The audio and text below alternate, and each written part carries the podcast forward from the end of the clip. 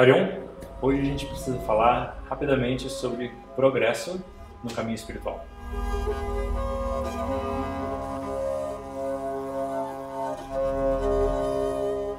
A gente já falou, né, particularmente no vídeo da semana passada, mas eu venho falando isso, que progresso espiritual não acontece por acaso. Precisa de método, precisa de foco, precisa de disciplina. Ok. Mas como que você sequer sabe que você está obtendo progresso nesse caminho?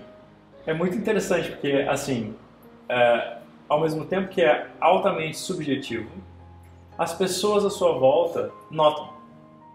Você vai vendo que o resultado do teu caminho, assim, particularmente a gente está no canal de yoga, então particularmente fala de yoga, então você nota que o conhecimento de yoga está saindo do tapete, saindo do seu estudo de yoga, saindo dos livros de estudo, ou dos vídeos de estudo, e invadindo a sua vida, quando você sente que você é uma pessoa diferente nas situações que te davam medo, raiva, ansiedade, na forma como você lida com as outras pessoas, com seus objetivos de vida, então, os próprios pensamentos que se passam na sua mente, você sente que está tudo diferente. E, em linhas gerais, né, em termos subjetivos, você percebe está tudo muito melhor. Então, o maior sintoma de que está acontecendo uma evolução espiritual realmente na sua vida, um desenvolvimento espiritual, é que você se torna uma pessoa menos carente, uma pessoa mais segura de si. Seu coração fica mais leve, a tua mente mais livre. Você é, de fato, uma pessoa mais livre independente dos outros, independente das circunstâncias. Se tem alguém à sua volta, ótimo. Se não tem, ótimo também.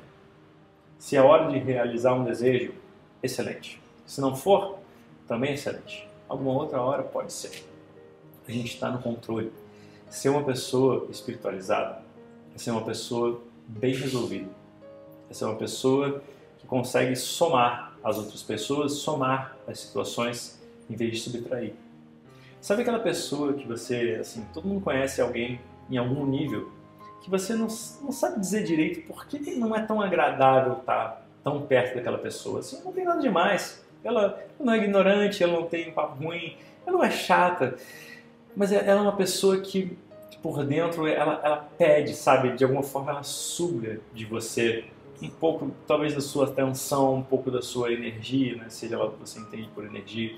É, ela, ela, te pede emocionalmente. Então, isso é uma pessoa que, que em si ela, ela não tem isso bem desenvolvido dentro dela.